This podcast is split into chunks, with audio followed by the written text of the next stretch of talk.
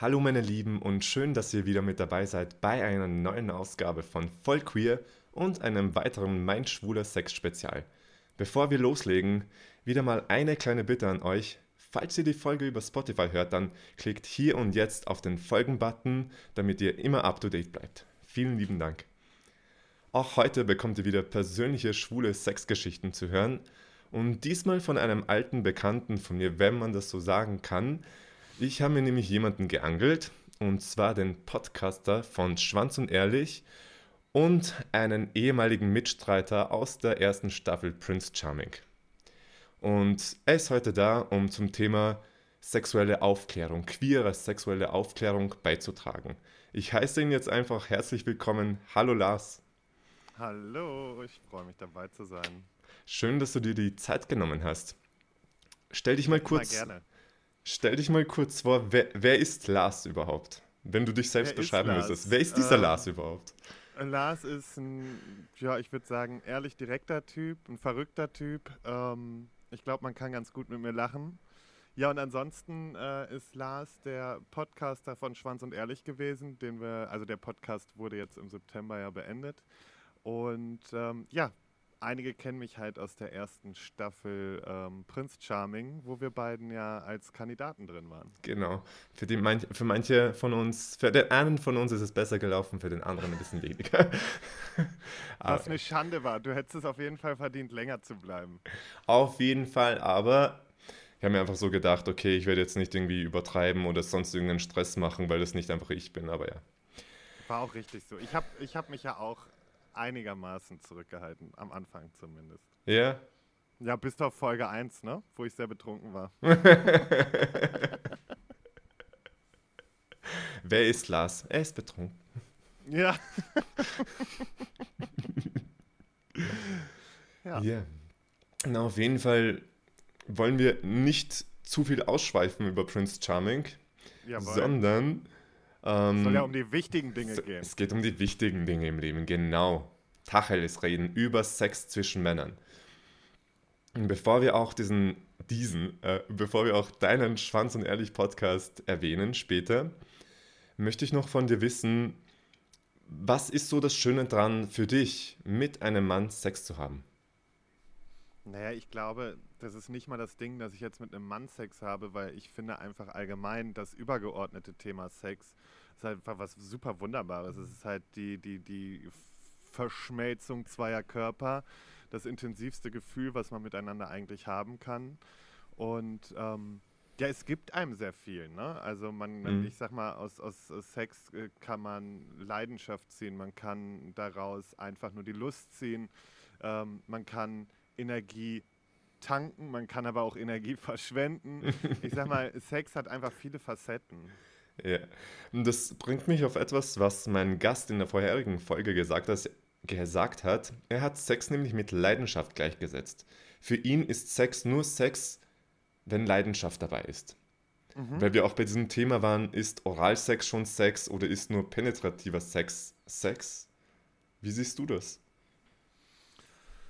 Ja, ich war da ja lange zwiegespalten. Also ich sag mal so, ähm, Sex muss jetzt nicht nur das Anale sein, sondern ich sag mal so, zum Sex gehört das Vorspiel, ähm, es gehört Oral dazu. Ähm, es, es gibt so viele Facetten und ähm, Sex ist, glaube ich, all das, was dazu führt, dass man zum Höhepunkt kommt. Das finde ich eine schöne Definition. Das leuchtet mir auch irgendwo ein. Aber klar, jeder muss so seine eigene Definition von Sex haben. Und da müssen sich die Partner jetzt entweder zwei Personen, so wie du es gesagt hast, oder auch manchmal mehrere Personen darauf einigen, was für sie Sex ist. Eben, es gibt, ja, eben, das, das ist es ja. Also es muss ja nicht nur die, die Zusammenkunft von zwei Personen sein, es kann natürlich auch mal eine Gruppe sein oder sowas. Ja, das kann es sehr wohl sein. Ähm, auf jeden Fall. Wir sind da, um über sexuelle Aufklärung zu sprechen und diese Themen hast du ja auch in deinem Podcast behandelt. Aber warum ist dieses Thema für dich so wichtig? Also ich meine, ich vermute jetzt mal, dass es für dich wichtig ist, weil du auch dieses Thema sehr breit getreten hast im Podcast. Erklär uns mal, was dich so antreibt, darüber zu sprechen. Also für mich war halt eigentlich das Wichtigste, um diesen Podcast überhaupt zu gründen und damit anzufangen, ähm, das Ding, dass so wenig über Sex gesprochen wird öffentlich und dass die Leute das immer noch irgendwie so als, als äh, Tabu sehen und darüber spricht man nicht, sondern Sex hat man. Und ähm, das fand ich halt eigentlich total verkehrt, weil es gibt so viele junge Leute auch da draußen und nicht nur junge, sondern auch ältere, die vielleicht erst äh, auf einmal merken, dass da noch was anderes ist und, und, und die sich zu was anderem hingezogen fühlen. Und äh, für mich war einfach das Wichtigste daran, den Leuten zu zeigen, dass es völlig normal ist, ähm, über Sex zu sprechen. Und das haben wir drei gemacht und wir haben so offen wie, glaube ich, äh, selten Leute ähm, mhm. öffentlich über Sex gesprochen und konnten so auch sehr viel erreichen und aufklären. Und man hat halt auch eine Entwicklung gemerkt. Also die Leute, das, das Feedback, was einfach kam, und wir hatten ja auch keine kleine Hörerschaft, das ist ähm, schon einiges bewegt worden. Und für mich war einfach mhm. der Hauptgrund, Leute, sprecht über Sex, denn es ist das Normalste, wir alle haben Sex, also die meisten zumindest. Und ähm, dann lasst uns auch drüber sprechen, weil nur so kann man sich halt auch sexuell weiterbilden und, mhm. und, und noch viel mehr dazulernen und für sich dazu entdecken. Und das ist das Wichtige. Es beginnt ja auch schon bei so, so Sachen wie, es beginnt ja nicht schon beim Sex, dass die Leute das Ganze tabuisieren, sondern es beginnt schon dabei, habe ich das Gefühl, wenn manche Leute, zwei Leute jetzt, also ein Paar, ein verliebtes Paar auf der Straße sehen, die sich küssen und manche sagen dann auch so, beziehungsweise habe ich das oft gehört, dass die Leute dann sagen, das gehört da nicht hin. Da beginnt es ja schon. Nicht. Ja, natürlich. Dadurch beginnt es schon irgendwie und, und es ist sowieso, ich sag mal, alles, was so um das Thema körperliche Nähe ist, miteinander, ähm, ist bei vielen Leuten irgendwie noch sowas, wo es heißt, okay, das gehört hinter verschlossene Tür. Ähm, also ich bin jetzt auch nicht der Typ, ich muss jetzt nicht auf der Straße wie wild rumlecken, aber ich finde schon, dass ich meinen ähm, Partner einfach auch auf der Straße mal küssen kann oder ihm auch einfach zeigen kann, wie gern ich ihn habe oder einfach so das austauschen kann. Und ich möchte natürlich ja auch zeigen, dass ich stolz bin, meinen Partner zu haben oder wen auch immer ich da gerade bei mir habe. Mhm. Ähm, dann ist es für mich völlig in Ordnung. Und ähm, das, das stimmt schon. Es, es geht halt genau da schon los. Ja gut, jetzt, ich meine, weil du gesagt hast, herumlecken, ähm, ja, herumlecken vielleicht auf offener Straße jetzt nicht. Ähm, gibt aber manche Leute, die stehen dann so auf Outdoor und solche Sachen. Ich persönlich jetzt nicht, du? Nee, Outdoor bin ich außer ein bisschen raus. Fand ich immer sehr ungemütlich, muss ich sagen. Ähm, hab ja auch so mitten im Kornfeld nicht dann. Okay. Ja, nee, muss ich dann auch nicht haben. Ähm, es, es kann spannend sein. Es, also ich, ich will mich da auch gar nicht ganz frei von reden. Wenn es passt, dann passt es halt und dann kann man das auch haben. Aber grundsätzlich, ähm, ja, mag ich es dann ehrlich gesagt, glaube ich, bequemer. Vielleicht bin ich auch einfach zu, zu bequem. Zu bequem. Was ist zu bequem? Was bedeutet das? Nee, ich glaube einfach so dieses, die, die Wohlfühlatmosphäre, das, was ich draußen vielleicht nicht ganz so habe, wie wenn ich jetzt bei mir zu Hause bin, was weiß ich, Wohnzimmer, äh, Schlafzimmer, wie auch immer, wo es einfach, also zum einen, glaube ich, hat es auch damit zu tun, dass man sich geschützter fühlt. Mhm. Ganz klar. Ich kann aber auch den, den, den, den Kick verstehen, den man Outdoor hat, weil eben so dieses, dass man erwischt werden kann. Also das habe ich auch in, mit, mit verschiedenen Partnern schon gehabt, dass man dann halt wirklich so dieses, dieses Kribbeln hat und, und, und das kann schon ganz geil sein. Ne? Also dieses, die, die Möglichkeit erwischt zu werden. Aber grundsätzlich mag ich es dann doch eher, wenn ich mir noch viel mehr Zeit nehmen kann, wenn es irgendwie ja cozy ist, so drumherum. Cozy Mosey, ja, da gebe ich dir cozy recht. Mosey. Aber auch, ich gebe dir auch recht, was das Erwischen angeht. Das kann auch was. Absolut. Absolut. Also öffentliche ja. Orte. Mhm. Ich habe es mhm. in, in, Schwimmbädern gemacht, wo man oh. sofort oh. hätte irgendwie uns erwischen können, mhm. auf Waldwegen, äh, Parkplätzen. Also äh, hat es auch alles gegeben. Überall hat es geknallt. Immer mal wieder. Ich denke gerade auch an so eine spezifische Szene zurück ähm, im Fitnesscenter unter der Dusche. Das ist ja auch noch so ein Moment, wo du dir denkst, da könnte jederzeit jemand vorbeischauen. Es ist halt, also das war zum Beispiel mein, mein Podcast-Kollege Micha, der hat es ja nur unter der Fitness, äh, Fitnessstudio-Dusche getrieben, gefühlt. Also da war es ja wirklich so, der ist ja endlich nur ins Studio gegangen, um dann da äh, zu vögeln, gefühlt. Und ähm, ja, ich, ich muss sagen, ich habe es selber so in dem Ausmaß noch nicht ausprobiert. Ja. Das war allerhöchstens mal ein Handjob oder so, aber ja, das hielt sich dann eher so in Grenzen. Ich glaube, da hast du mich gerade motiviert, einen neuen Gast einzuladen für nächstes Mal. ja. Über Voyeurismus. Ja, also da ist, Micha ist ja der absolut Richtige. Der steht halt absolut darauf, Outdoor und überall, ja. was irgendwie mit Spannung ist. Ja, es gibt ja auch diesen speziellen Kick, finde ich. Absolut. Ja, ja, voll. Aber ähm, würdest du sagen, dass diese Themen, die wir gerade besprechen, ist das schon sexuelle Aufklärung? Oder findet sexuelle Aufklärung nur in so einem Schulsetting statt? Universitätssetting nee, oder wie auch immer. Das, das, das, Traurige ist ja, im Schulsetting findet es ja noch immer so gut wie gar nicht statt. Mhm. Ähm, es ist ja eher das, natürlich ist es Aufklärung, weil man auch sagen kann, ey, es ist völlig okay, auch mal Outdoor-Sex zu haben oder ähm, sich irgendwie einen gewissen Kick zu holen. Wichtig finde ich immer, man, man sollte immer wissen, mit wem man es zu tun hat ähm, und vor allen Dingen, ähm, man sollte sich einfach auch sicher fühlen in dem Moment. Also, dass es natürlich diesen gewissen Kick gibt und kribbelt und sonstiges, okay, aber man sollte sich trotzdem halt in gewisser Weise auch wohlfühlen dabei. Man sollte nichts tun, wo man sich jetzt so gar nicht mit connecten kann. Da bin ich, da bin ich voll und ganz bei dir. Also immer nur Sachen machen, die sich safe anfühlen und die auch safe sind. Genau. Vor allem kannst du auch nicht Leuten vertrauen, die du nicht kennst, die dann sagen, okay, sie nehmen die Prep oder sie nehmen was auch immer, was gerade da draußen herumschwirrt. Und für mich persönlich ohne Kondom geht gar nichts. Mhm. Nein, Wenn ich die Person ja auch, nicht also, kenne ich sag mal so, durch, durch, durch die Aufklärungsarbeit, die wir geleistet haben, ich weiß halt, okay, PrEP ist halt ein, ein sehr äh, sicheres Mittel, aber halt eben nur gegen HIV. Es schützt dich halt nicht vor den anderen Krankheiten. Das muss man halt auch immer bewusst sein, also dem muss man sich immer bewusst mhm. sein. Ähm, ich sag mal, Tripper, Syphilis und alles ist halt äh, dennoch gegeben und kann jederzeit zuschlagen. Und äh, selbstverständlich halt auch immer Safety First. Ich kann mich da bestimmt nicht von freisprechen, dass ich nicht immer, also ich hatte bestimmt auch schon meine, meine Risikomomente und das äh, mhm. äh, ja, gehörte irgendwie dazu, aber man muss sich trotzdem halt auch der Verantwortung bewusst sein, dass man da halt auch eben, äh, ja, letztendlich äh, ins Schwarze treffen kann, ne? In mhm. negativer mhm. Art und Weise.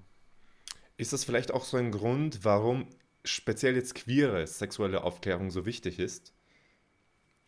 Naja, ich hätte mir schon gewünscht, dass man in der Schule, also da, da wurde es halt irgendwie so leicht angeschnitten. Vielleicht lag es auch daran, dass ich auf einer katholischen Klosterschule war. Oh, mein Beileid.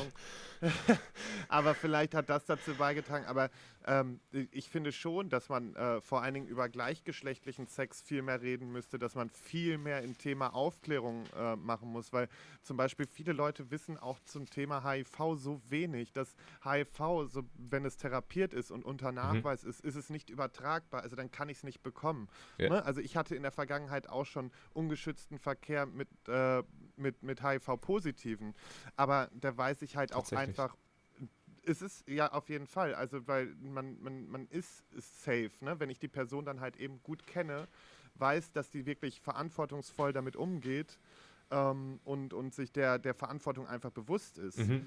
Ähm, dann weiß ich auch, dass diese Person mir nicht gefährlich werden kann. Ne? Also ich sag mal, das ist ja eben das, viele wissen einfach nicht, wie normal das Leben sein kann, auch wenn man HIV-positiv ist. Und ich finde, gerade da, an der Stelle muss so viel getan werden, weil mhm. das ist das, was ich am meisten mitbekommen habe, dass, dass die Gesellschaft einfach so gut wie gar nichts über das Thema HIV weiß.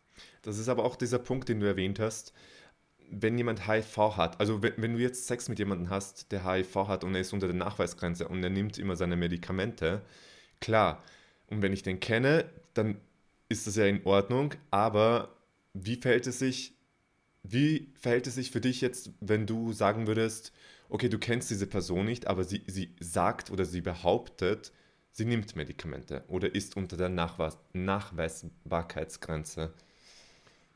Dann muss ich mich halt mit mir auseinandersetzen und mich fragen, ähm, möchte ich ein gewisses Risiko tragen? Mhm. Vertraue ich der Person? Und letztendlich liegt diese Verantwortung ganz allein bei mir. Ja, definitiv. Ich glaube auch, dass Sex sehr viel mit Vertrauen zu tun hat. Ich Selbstverständlich. Also klar, es gibt, ne, also ich würde jetzt sagen, nicht immer, weil es gibt halt auch einfach die Äh, klassischen Sex-Dates. Natürlich. Ähm, da brauche ich nicht vorher das große Vertrauen aufbauen. Been there, done mir, that. Da, ich, da will ich einfach nur den Druck abbauen. So, also das ist ja so. Und ähm, genau, aber sonst grundsätzlich natürlich. Und umso vertrauter der Sex ist, umso besser wird er ja auch. Also ich sag mal, ich, mhm. meine Erfahrung ist die, in der Beziehung wird mein Sex immer besser. Also mhm. weil man sich viel mehr aufeinander einlässt, weil man natürlich auch Sachen ausprobiert. Und das kann ich halt mit einem schnellen Hookup nicht haben. Ne? Nein, kann man nicht haben. Dennoch muss ich echt sagen, also wenn ich jetzt an meine sexuellen Erfahrungen denke, war tatsächlich der beste Sex, den ich je gehabt habe, wo ich wirklich in Ekstase war. Das war mit einem Fremden, bei einem One-Night-Stand. Und das, das ist ja das Schöne, es kann ja auch passieren, weil das Ding ist ja, und die Erfahrung habe ich auch, ne? Also ich hatte wirklich schon verdammt gute One-Night-Stands, weil es gibt ja auch einfach, dass das, wenn die Chemie stimmt und man irgendwie auf derselben Welle reitet, dann, ähm, dann, dann, dann funktioniert es einfach und dann braucht man da auch nicht irgendwie jetzt erst das Ganze noch ausbauen, sondern dann, dann ist dieser Sex einfach gut. Klappt nicht immer, leider, aber ähm, kann vorkommen. Kann vorkommen. Und bei mir ist es sehr gut vorgekommen. Hm. Ja. Ich nehme das immer so als Paradebeispiel jedes Mal, wenn ich über Sex spreche, weil das hat sich so sehr in mein Hirn eingebrannt, dieses eine Mal, dass das einfach sämtliche sämtliche Vorstellungen ich, ich übertroffen hatte vor hat. kurzem auch mit jemandem, den ich halt auch nicht wirklich kannte. Ähm, übrigens Österreicher. Oh.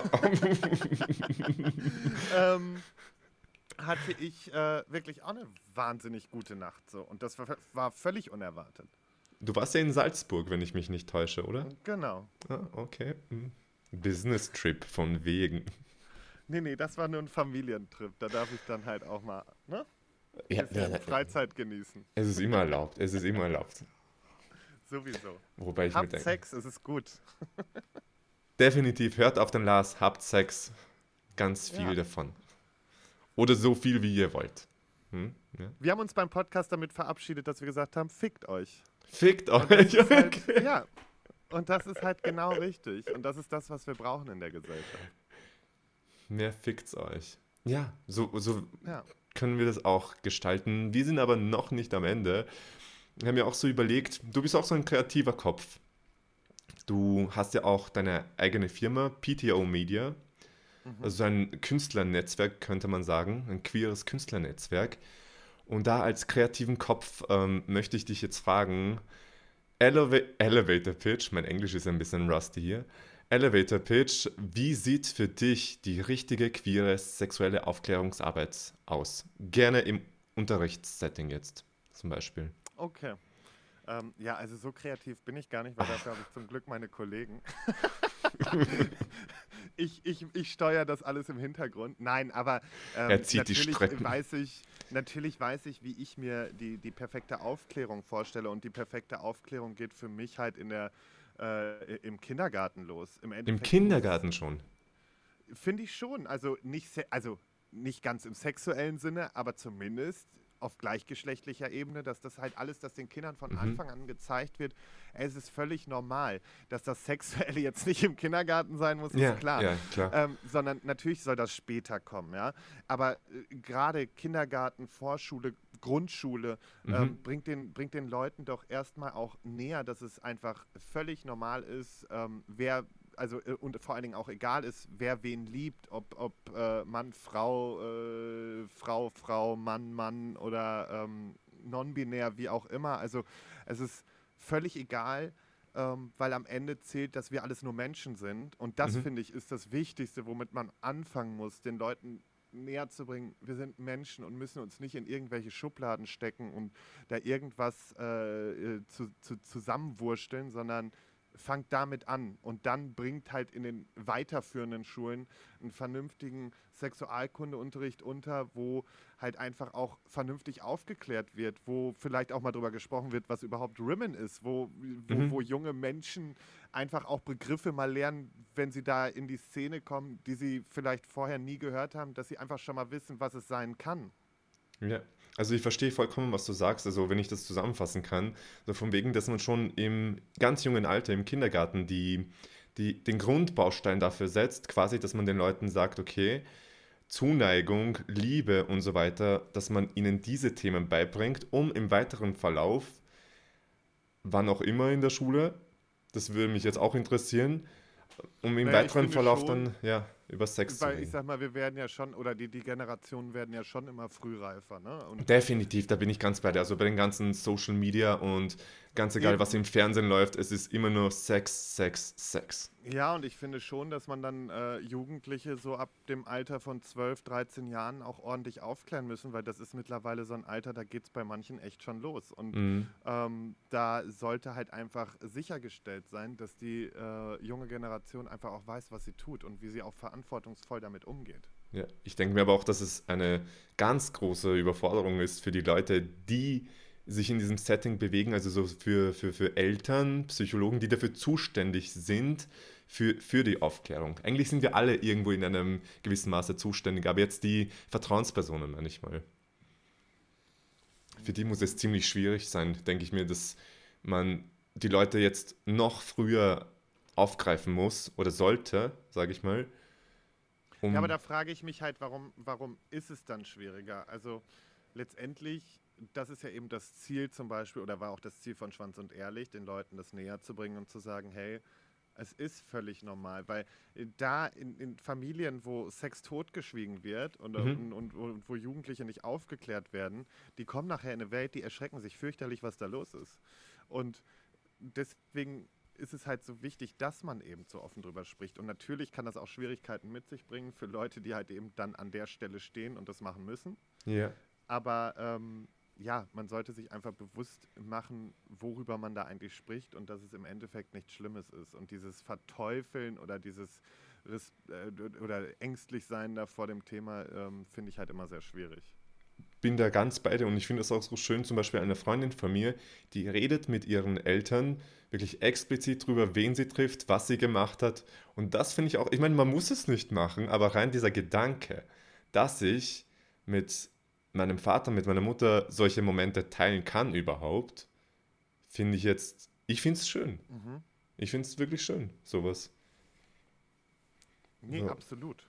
Also das ist ja halt auch das, also ich habe ja auch Freunde, wo ich weiß, die können da völlig offen reden. Ich rede auch mit, mit, mit, mit, mit meinem Vater oder meiner Ziehmutter mhm. äh, völlig offen über das Thema, weil es einfach normal ist. Und ähm, yeah. wir reden auch im Freundeskreis völlig offen darüber, weil, also das ist ja das, was, was, was man anstoßen muss. Definitiv. Und die hören sich zum Beispiel auch ähm, deine Podcasts an, schätze ich mal. Oder ist das etwas, wo ja, die dann sagen, also okay, das ist, da ziehe ich eine Grenze? Nee, bei meinem Vater habe ich natürlich immer schon gesagt, so, ja, okay, ich sag dir schon, welche Folgen du dir kannst. Und welche Was verheimlichst nicht, du vor ihm? Ja, der muss jetzt nicht unbedingt dann hören, wenn ich dann äh, so extrem aus den Erfahrungen spreche, was nicht schlimm ist. Also schocken können wir den eh nicht mehr. Wir hatten ihn vor kurzem auch nochmal in unserem neuen Podcast zu Gast. Also mein Vater, äh, der, der ist auch kein Kind von Traurigkeit. Und von daher kann ich den nicht groß schocken, aber ich muss jetzt halt nicht ganz explizit werden. Ich finde, über den Sex sprechen ist das eine. Mhm. Ähm, nur ich muss jetzt nicht vor meinem Vater Wörter benutzen wie oder, oder Sätze benutzen wie äh, dann schlucke ich das Sperma so gerne oder sowas, sondern das kann man halt dann auch irgendwie netter verpacken, wenn man sich mit ihm unterhält. Ich schlucke das Ejakulat gerne. ich stehe auf Kamm. Tun wir das nicht alle. naja. Es ist Zeit für unser Kartenspiel, lieber Lars. Bist du bereit? Okay, ich bin bereit. Bist du bereit? Und ich mische auch schon ganz heftig und du sagst einfach Stopp, wenn dir danach ist. Stopp. Stopp.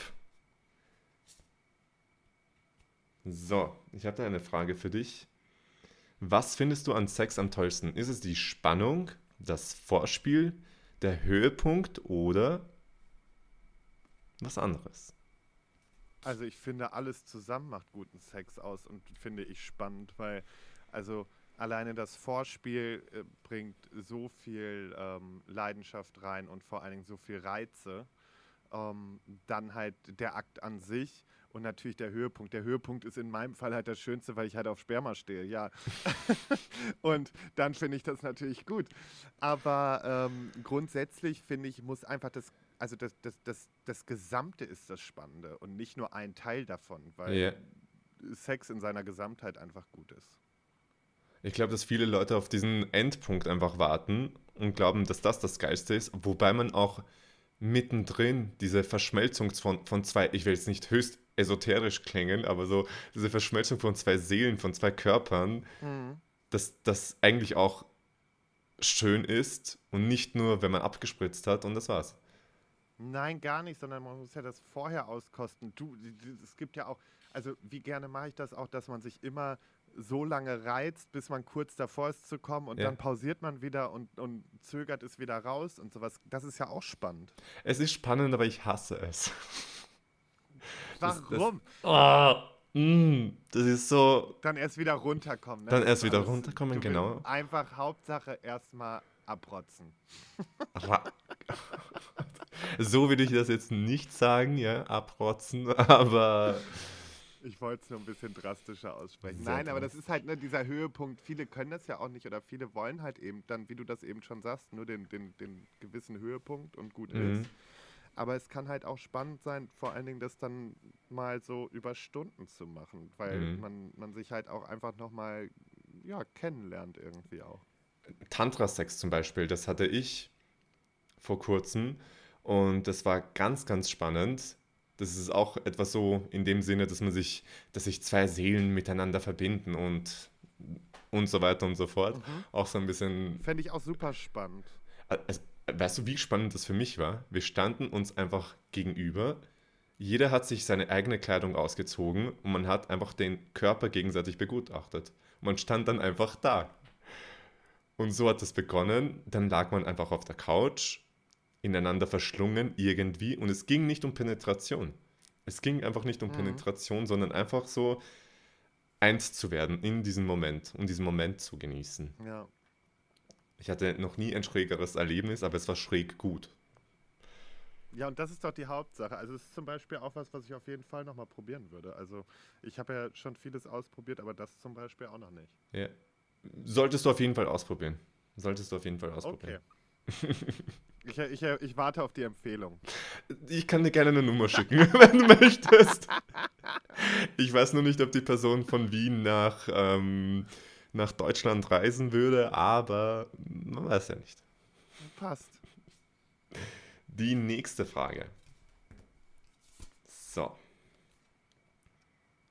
Gibt es etwas, das dich beim Sex zwar antörnt, dich aber danach schlecht fühlen lässt? Das finde ich spannend. Weil ich habe immer so das Gefühl, also nicht immer, aber ich habe oft danach das Gefühl von Leere irgendwie. Also okay, das war's jetzt, es ist vorbei und jetzt gehe ich wieder Wäsche aufhängen oder was auch immer. Mm, das ist eher, wenn ich so völlig übergeilt zu Hause bin und mir denke, okay, jetzt suche ich mir so ein schnelles Date. Mhm. Ähm, arbeite das dann sozusagen ab, was sich völlig verrückt anhört, aber, also völlig verkehrt anhört. Aber ähm, danach kommt das schon mal vor, dass man sich dann irgendwie leer fühlt oder denkt, so, oh, das hätte jetzt auch irgendwie nicht sein müssen, vor allem wenn es dann vielleicht auch irgendwie nicht so gelaufen ist, wie man sich das erwünscht hätte. Ähm, mhm. Aber grundsätzlich gibt es nichts, wo ich mich danach irgendwie für schäme oder schlechter fühle oder sonstiges, weil es gibt nichts, wofür man sich beim Sex schämen muss. Und also, ne, also es ist so, mhm. Jeder hat das Recht darauf, seine Vorlieben auszuleben. Jeder soll das machen, womit er sich wohlfühlt.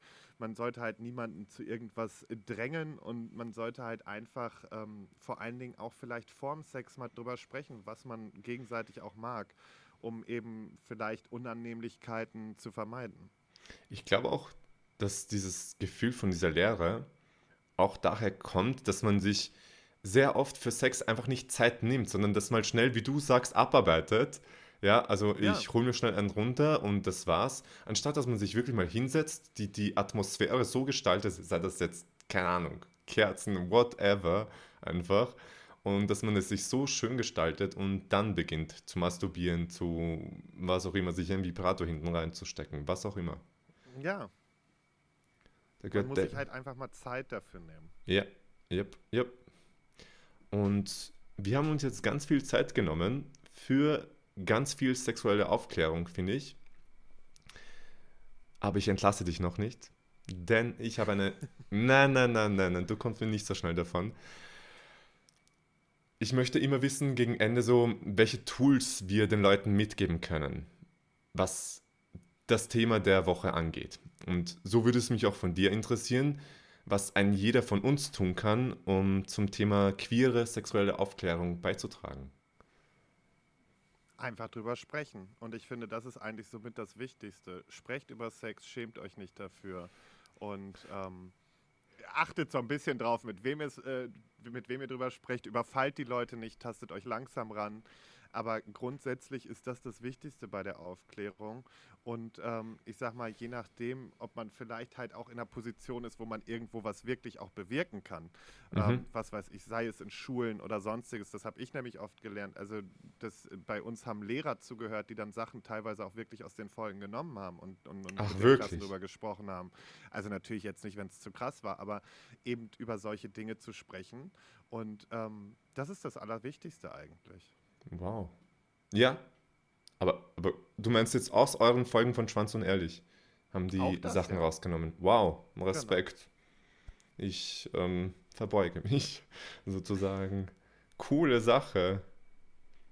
Ja, dann bleibt mir nichts anderes zu sagen als ähm, fick dich? Kann man das jetzt sagen in dem Kontext, weil du gesagt hast, du Auf verabschiedest dich immer so? Fick dich, fickt euch. Also wir haben uns als Schwanz und Ehrlich so verabschiedet. Ich ver also ich verabschiede mich nicht immer so. Das würde, glaube ich, schnell äh, zu Irritationen mhm. führen. Aber ich finde, in diesem Fall können wir einfach sagen, fickt euch. Ja, okay, fickt euch. Fick du dich, Lars. ähm, ich danke, dass du ja. da warst für dieses höchst interessante Gespräch, das höchst komisch gut geendet hat. Ähm, und ich, ich hoffe auch, dass wir euch ein bisschen äh, inspirieren konnten, meine Lieben. Und falls ihr die Folge hört über Spotify, dann klickt hier und jetzt auf den Folgen-Button. Und nächste Woche geht es auch schon wieder weiter mit der Reihe Mindsex und einer neuen Folge Vollqueer. Vielen Dank, dass ich dabei sein durfte.